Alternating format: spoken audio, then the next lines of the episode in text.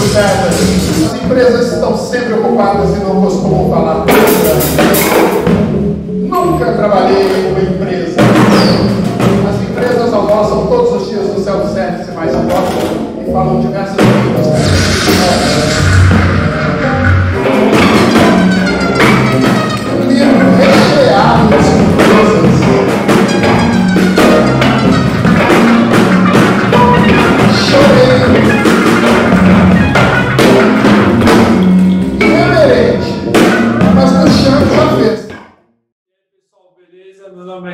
Ferreira, esse é o canal Depois do Play.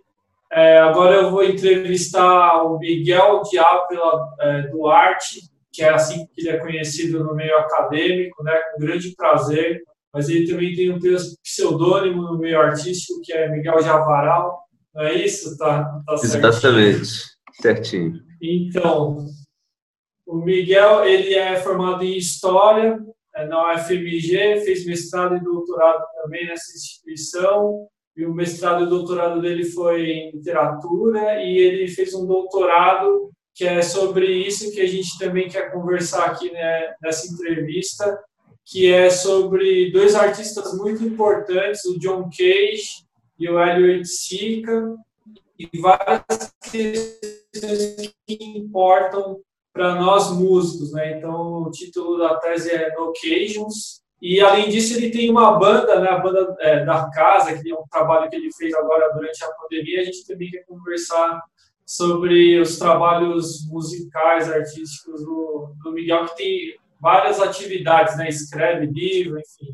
Então, Miguel, é, a primeira pergunta que eu quero fazer para você um pouco difícil de introduzir, mas é, vou tentar então ser muito direto, né? É, a gente tem interesse aqui no canal de discutir música. Você tem um estudo sobre dois artistas é, que desconstruíram ou que fizeram pensar muito a respeito dos diversos sentidos que a palavra arte pode assumir. Então, eu gostaria de perguntar a você, baseado na sua pesquisa, o que é música? Então, é, o que é música é uma, uma ótima pergunta.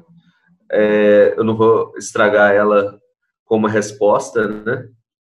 Mas é, que isso é, um, isso é uma citação direta do Cage, mas não do, da pergunta o que é música, mas ele é, para uma conferência dele, é, depois da conferência ia ter uma discussão, mas em vez dele responder as perguntas, ele já tinha uma série de respostas e sorteava qualquer uma das respostas, e uma das respostas era: Isso é uma ótima pergunta, eu não vou é, destruir ela com uma resposta. Bom, o, na verdade, é, isso é uma boa introdução ao Cage, ao, ao, tipo de pensamento dele, que é um pensamento que é todo a respeito dessa questão: o que é música, né?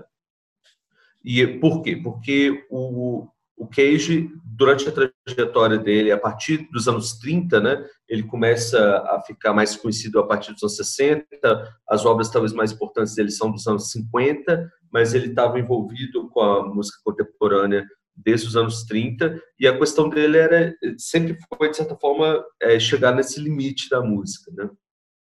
Por quê? Porque, é, inspirado pelas, pelas vanguardas, etc. e tal, ele não, não conseguia, digamos, acreditar no, nesse, no, nessa diferença entre o som musical e o não musical, que era, o, que era o, é, a base de um certo tipo de pensamento é, eurocêntrico, é, europeu, recente, é, baseado na ideia de que a música é, é, é aquilo que está na partitura, etc. E, tal, e que começa a entrar mais ou menos em colapso no, no, no começo do século XX. É, primeiro, porque, de certa forma, o, o, sistema que descrevia naturalmente a música, é, que né, uma das diferenças clichês, que é, você vê isso reproduzido até hoje, entre o som é, musical e o som não musical, que o som musical seria agradável, né? Então, e, e quando você começa a fazer uma música como a do Schoenberg, que era uma música de dissonância, né, de dissonância extrema. O, por que, o, o, que, que, o que, que significa isso, né? Então, a princípio, o, o John Cage ele vai é, seguir os passos do Varese, né? Que queria é, digamos, destruir esse universo dessa separação entre os sons considerados musicais e não musicais, é, através de incorpor, incorporando novos sons. Né? Então, por exemplo, dentro dessa definição é, estereotipada do som musical, nem mesmo os instrumentos de percussão é, são considerados sons musicais, porque eles não emitem nota. Né? Então, se tinha uma concepção eurocêntrica de música, que música era uma sucessão de notas, era um agrupamento de notas é, escrita numa partitura, né? Então, quando o som vai saindo, é, como a composição vai saindo da nota e, e, entrando, de certa forma, no som, então, por exemplo, no Ionization do Varese, é uma peça para percussão, você começa a ter esses questionamentos. O Cage ele vai levar isso um passo adiante, porque ele vai fazer outros questionamentos. Então, seja, é, qual é a relação entre é, uma, um, um, conjunto de sons que eu escuto e uma série de marcas no papel. É uma relação convencional, né? Ou seja, e que e ela foi do jeito que ela foi feita no Ocidente, ela foi criada para registrar um determinado tipo de música e possibilitou a criação de um determinado tipo de música. Mas ela se torna muito ineficiente a notação musical tradicional para registrar outros tipos de coisas, né? Então, toda toda partitura para percussão, por exemplo, tem duas páginas de, de prefácio dizendo, ó, oh, a gente usa o símbolo tal para dizer tal coisa. Por quê? Porque aquilo que está codificado no próprio sistema é um, é um sistema de registro de notas, né? Com notas com ritmos, né? E alguma coisa de, de dinâmica e tal, mas é, para percussão, em geral, isso não, não resolve muito, né? É, e aí o que é, e aí ele vai colocando a questão adiante. Então a questão é, bom, a, a a, a, as,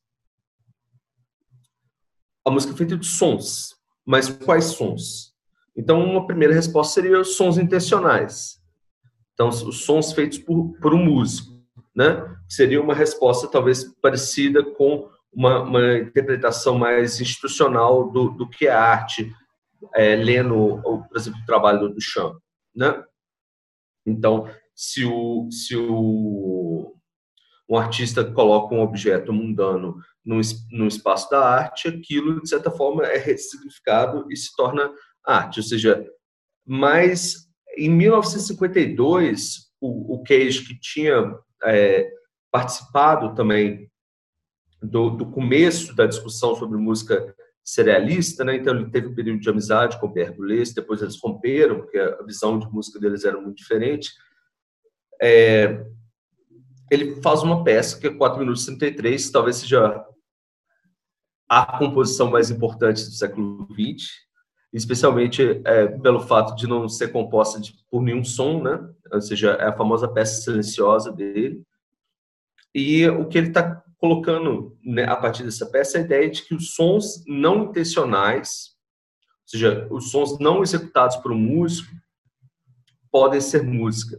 Ou seja, que é o ato da escuta, é a intencionalidade da escuta que gera essa a, a, a, a possibilidade de um objeto ser música. É óbvio que isso é uma definição que, que é, continua estranhíssima para boa parte das pessoas hoje, mas é, é interessante que, que, de certa forma, isso tem a ver com é, também com uma série de outras, outras práticas, né? porque é, se, se, de certa forma, escutar o, o, o, ruído do mundo, por exemplo, que é uma prática que já, já tem sido assimilada há um tempo e tal, na música contemporânea, experimental, ou usar os ruídos do mundo, que vem desde lá da, da, da música concreta, é, de certa forma, o, boa parte da música é, cotidiana, né, a música não de concerto, divide com essa música mais experimental uma série de, de parâmetros, como, por exemplo, não usar anotação.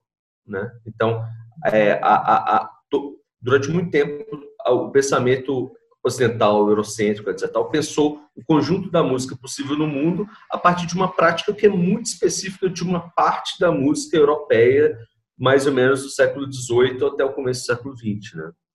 E isso é obviamente muito complicado, né? É, falar um pouquinho do, do Oiticica, então, também, né? Então, o Oiticica, na verdade, ele é mais conhecido como artista plástico, de certa forma ele é um artista plástico, mas a questão é que, para ele, não importavam mais as diferenças entre as artes. E ele gostava de declarar que o que ele fazia era música. É, no momento que ele mais declarou isso, ele era um grande leitor de queijo, mas isso já veio posteriormente na trajetória dele, isso já foi nos anos 70. Ele começou nos anos 50 no neoconcretismo carioca, depois ele, ele teve o, a grande sacada dele nos anos 60, né, que foi os parangolés, é, e depois o, o, o, é, o ambiente tropical, né? Então ele começou a parar de, digamos, fazer quadros, de produzir objetos e, digamos, é, produzir situações, é, colocar seres humanos e corpos em um, um, determinado contexto que modifica as relações entre essas pessoas, esses corpos. É, e isso tem muito a ver com a própria experiência dele no Morro da Mangueira, com a escola de samba, que é uma vivência de música completamente diferente, digamos, desse pensamento, é, digamos, é, mais cerebral a respeito da música, né? Ou seja, é, não é a música para ser ouvida, é apenas, é a música para ser ouvida, incorporada e, o seu corpo tem que participar nela, né? Então é toda uma dimensão que de certa forma a, a tradição da música de concerto europeia fez de tudo para limitar, né? ou seja, para colocar o, o, o, ouvinte, que é apenas um ouvinte, né? ele não é, ele não faz parte daquilo, sentado, caladinho, esperando a música, num, no, especialmente num, num ambiente é, também não barulhento, numa sala de concerto, etc. E tal, né? Então, assim, é, o, são dois artistas muito interessantes para pensar essa questão do que é música, é, que é uma questão que é interessante exatamente não para, digamos, estabelecer um limite a priori, mas exatamente para a gente ver que tipo de pensamento que gera essa, essa, esse tipo de, de questão, né? E até, é, não sei se, se, é, estou sendo redundante com a nossa conversa, mas é, eu cada vez mais estou achando, eu, eu tenho pensado que, na verdade, é, música, não, não, existe música, né? existem músicas, ou seja, o fenômeno sonoro utilizado de forma artística, ele tem, ele, ele gera é, possibilidades e rituais e, e, e, e é, códigos e etc. Tal, que são, muito, são variados a ponto de que é, pensar em tudo como sendo algo é, legível pela mesma matriz, talvez seja redutor para o fenômeno que do qual a gente está falando, que na verdade não é um fenômeno, é uma série de fenômenos, né? Ou seja, a música pode talvez, para arriscar uma definição péssima, no sentido de, de ser uma definição fechada também, mas a, a música pode ser definida talvez como conjunto das artes que de certa forma utilizam som, né? Poxa, legal sua resposta, viu? É uma resposta que, né, não é a resposta fechada, né? Aliás, eu acho que a sua grande contribuição, né, para o canal é um pouco nesse sentido de fazer dialogar dois grandes artistas que justamente provocaram alguns ruídos nessas ideias muito consolidadas do que é a arte, do que é a música, sendo que muitos músicos, assim como eu, receberam uma educação muito tradicional tem um pensamento bastante é, rígido em relação ao que deve ser a música, o que deve deixar de ser a música, e existe também uma grande discriminação em relação àquilo que né, as elites dizem que é uma arte menor, né, então essa ideia de alta, baixa cultura, cultura popular, cultura erudita, essas dicotomias todas. E recentemente entrevistei aqui no canal um rapper, né, justamente para comentar a respeito dessa separação né, que muitas pessoas faziam. Hoje nem tanto, mas fazia muito entre rap e música. Então, rap sendo uma música de qualidade inferior e o funk, de, e, aliás, as outras músicas europeias, até o rock mesmo superior. Eu gostaria que você comentasse a respeito é, também do Itzica, né, como que esse artista ele, e, e outros, né, talvez até o próprio é, Cage, eles contribuem para é, fazer as pessoas pensarem de uma outra forma, né, como que é, essa questão, né, sectária, é, de excludente, que segrega, ela pode ser pensada também, ainda mais tendo em conta os acontecimentos recentes da nossa sociedade de racismo, segregação, essas coisas todas. Sim, não, isso eu, eu acho que é uma questão absolutamente fundamental, né? Porque a, a, questão é se a gente se a gente quer pensar a música ou então as músicas como um todo, a gente tem que trabalhar com o que elas é, podem ter de, de comum, né? Ou, ou, ou mais ou não. Na verdade, trabalhar com que com a variedade de coisas que, que a gente pode pensar nelas, né? Então, é, o, é, é curioso, né, você está falando da, da, né, da, nossa trajetória, né, do, do, a sua trajetória, mas eu me identifico também é a trajetória muito comum de quem vai estudar música, né? Então, a gente estuda teoria musical, mas a teoria musical, na verdade, é como usar as ferramentas de notação é, europeias desenvolvidas de determinada maneira, né? Como usar, por exemplo, a gente aprende que existem 12 sons. Não, não existem 12 sons. O, né, a partir do século 17, né, século 18, o, o Ocidente é, resolveu usar uma afinação que consegue dividir a oitava em 12 notas, mas a, a tradição indiana não opera com essa é, dessa forma, assim como muitas das, das, da, das tradições populares. Então, aí a questão é, você vai escutar uma coisa linda como uma banda de pífanos de Caruaru e dizer, ah, mas o pífano não está afinado? O que, que significa estar tá afinado ou não nesse contexto? Né? Ou seja, o que significa, por que, que a opção por determinadas notas é uma opção que é, ou, ou um determinado tipo de organização sonora é uma organização supostamente superior, né? É, inclusive, é interessante isso pensar em termos até de complexidade, né? Eu sei que você é baterista. A, a música europeia, ela foi, se você escutar coisas muito interessantes, por exemplo, de música renascentista e medieval, você vê que ela tinha uma ênfase rítmica muito mais, muito mais presente, muito mais interessante. Os instrumentos de percussão tinham um peso muito maior. E ela vai se tornando uma música cada vez menos percussiva e cada, é, cada vez ritmicamente mais simples, em certo sentido. Né? Então, eh, se você pegar alguma coisa do, né, do, do chamado gótico flamejante comparar com, com Beethoven, Beethoven é ritmicamente muito mais simples.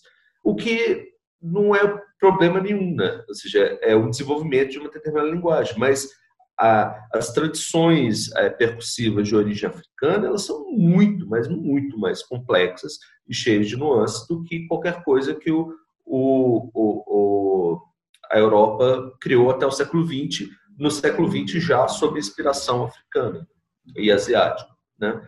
Então, a, é, é, essas, essas definições a, a, priori de música, elas não são, elas não são elas não vieram do nada, né? Elas são parte de um certo tipo de concepção de cultura que, é, que define a cultura europeia como a cultura superior. E, por coincidência, no momento que, que coincidência nenhuma, né, claro, mas no momento que a Europa está tá dominando e subjugando povos do mundo inteiro, né? Então, de certa forma, é, é para nós hoje, isso é uma coisa que tem sido discutido aí nos meios é, do, do, musicais brasileiros, inclusive do, do meio experimental, é, é, é, descolonizar essa visão, né? Ou seja, é, é tentar pensar que o, o, o, não que a que o, o, a música europeia do século XVIII até o final do século XIX é o certo, é o modelo, é o padrão, e é, e que o resto do mundo é desviante, mas não, que a música europeia maravilhosa, adoro, é, desse período, né, por assim dizer, clássico, né, que na verdade não, não é clássico, mas é o que as pessoas em geral chamam de música clássica, né? que vai mais ou menos do período barroco até o romantismo tardio, né? em termos de categorização de história da música. Isso é um caso particular dentro do, de, um, um, um ecossistema de músicas que é muito, mais, muito mais amplo. Né?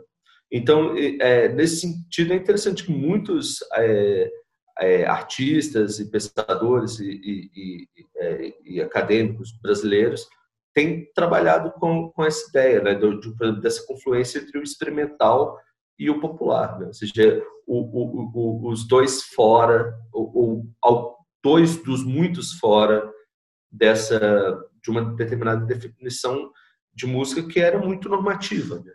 que era feita para descrever um tipo de música, mas ela só conseguia descrever aquele tipo de música, né?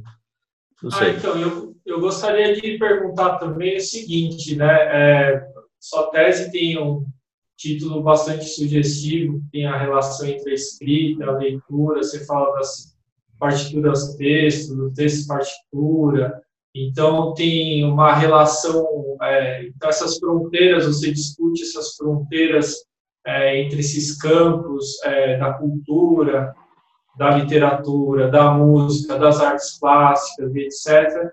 E você tem uma banda, você não tem só agora, mas você há algum tempo já desenvolve um trabalho artístico. Eu queria saber, e musical e outras coisas também, como que você conduz é, na sua prática, né? Como que você, por exemplo, compõe, como que é, esse seu pensamento ele é incorporado na, na, na sua produção artística e como que você denominaria ela? Você não, não denominaria ela? Deixaria Sim. aberto?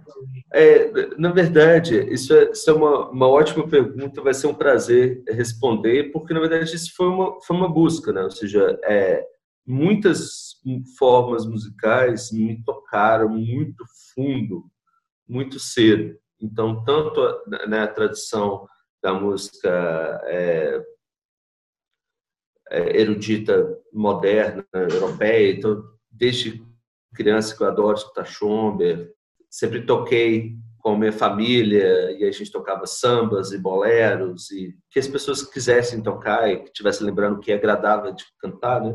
Então, durante algum tempo eu fiquei totalmente perdido nisso. Né? Então, é, originalmente eu, eu, eu, queria fazer um vestibular para, eu cheguei a fazer um vestibular para composição, não passei, mas nesse momento eu também estava cansando um pouco do mundo acadêmico da digamos, da música, que era da música erudita na, na, naquele momento, mais que agora, né? apesar de não ter passado muito tempo, acho que as coisas mudaram. E aí o que eu fiz? Eu larguei a música e montei uma banda. O que, que significa isso? Eu, eu parti do pressuposto que se não dava para operar, digamos, dentro do jeito certo de fazer música, fazendo o que me interessava, eu ia fazer da maneira errada.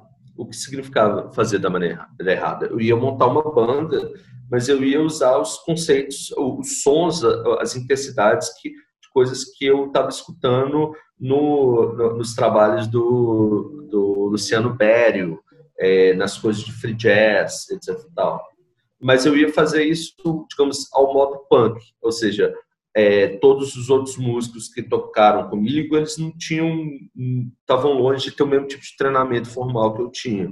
É, inclusive, alguns deles eu ajudei a, aprender a tocar, por assim dizer, mas era, digamos, aprender a tocar aquele som, né? Então era, era uma, uma tentativa de, de fazer esses mundos colidirem. Então, é, de repente, é, esse, essa falta de fronteiras que sempre me interessou, ela começou a acontecer mais na, na minha própria vida, na minha própria experiência musical aqui, né? Então, de certa forma, o Banda da Casa, que, que para quem chega no meu trabalho através do Banda da Casa, pode parecer muito eclético, e é, ele, de certa forma, ele é um, pouco de é um certo retorno para mim, porque eu considero aquilo pós-punk, ou seja, rock, experimental, é, a maior parte das faixas, tal como era a minha banda antiga. O, mas o, o, o, o Banda da Casa ele tem a ver com, também, de novo, usando esses conceitos. Né? Então, eu estou usando tempos, eu né, ensaio, todo, né, estou treinando todo dia com metrônomo, etc. Tal, né? Ou seja, essa coisa, eu, eu gosto também do métier, né?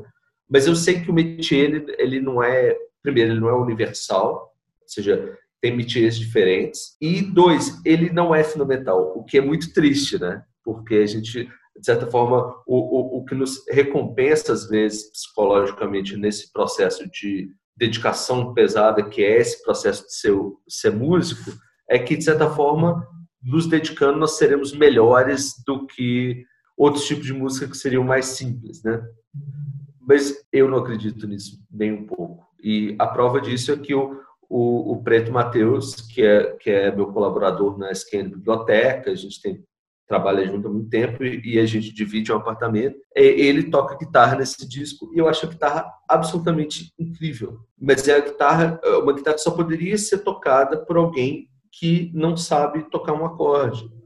Por quê? Porque, de certa forma, ele é obrigado a tocar a guitarra como um, um músico da loteria experimental vai tocar um instrumento que ele inventou, um instrumento que não existe ainda, porque aquele objeto é um objeto estranho, né? Isso pode ser rico, isso pode ser poderoso, né? Então, assim, é, eu acho que isso é um bom exemplo dessa ideia de, de pegar esses conceitos e aplicar eles na prática. Significa é, não aprender as coisas? Não, de jeito nenhum. É, eu, essa, digamos assim, um certo anti-intelectualismo que às vezes você vê que ah, se a pessoa aprende, ela ela perde o feeling da coisa, etc. Tal. Eu não acredito nisso. Mas o que eu. Bom, é claro que você pode é, começar a achar que tudo aquilo que não está dentro de determinado modelo é errado. E aí isso pode ser complicado. Mas eu, eu não acredito nisso, não. Mas eu acho que existem potencialidades diferentes, de músicos diferentes, de trajetórias diferentes, é, de possibilidade produção de sons diferentes, sejam eles acústicos, sejam eles elétricos, sejam eles plenamente virtuais, né? como alguns dos sons do, do, do Banda da Casa são, mas o, na verdade muito do que as pessoas acham que é sintetizador no, no disco, na verdade é guitarra com pedal. Então, para mim a, a, coisa é essa, né? Então que existem milhões de estratégias para fazer música, porque existem milhões de, de, de de potencialidades artísticas nessa coisa que a gente reuniu, juntar num, numa coisa só, que chama música, né? Isso é, é um pouco uma coisa que eu tento levar para minha prática, né? ou seja, tentar entrar em todos os jogos, levando eles a sério, ou seja, então, por exemplo, quando eu estou tocando com a Lu Daiola, né, com o som afro dela, eu tô ali para tocar de acordo com aquilo, né, com aquela visão, e eu vou fazer daquele jeito mas eu sei que isso é um jeito de operar. E vocês operar de maneiras diferentes em lugares diferentes é uma coisa que eu acho que pode enriquecer, né? Então, seja, no, no, no, disco do Banda da Casa tem duas faixas que são bem interessantes, são as faixas diferentes, né? Uma que é um harsh noise, né? Uma música totalmente microfonia é, e que tem muito a ver com essa experiência da, da, improvisação livre. E, por outro lado, tem uma, uma, uma balada que é uma coisa meio, meio música de elevador dos anos 70, que eu achei, me veio a ideia, eu achei a ideia estranha o suficiente para valer a pena de tentar. E, na verdade, uma música que talvez seja a mais convencional do disco acaba sendo a mais estranha do disco, porque ela não tem. É, ela parece um pouco fora de tudo aquilo que está acontecendo nas outras faixas. Né? Então, é um jogo de contraste também. Eu queria te agradecer demais pela sua contribuição.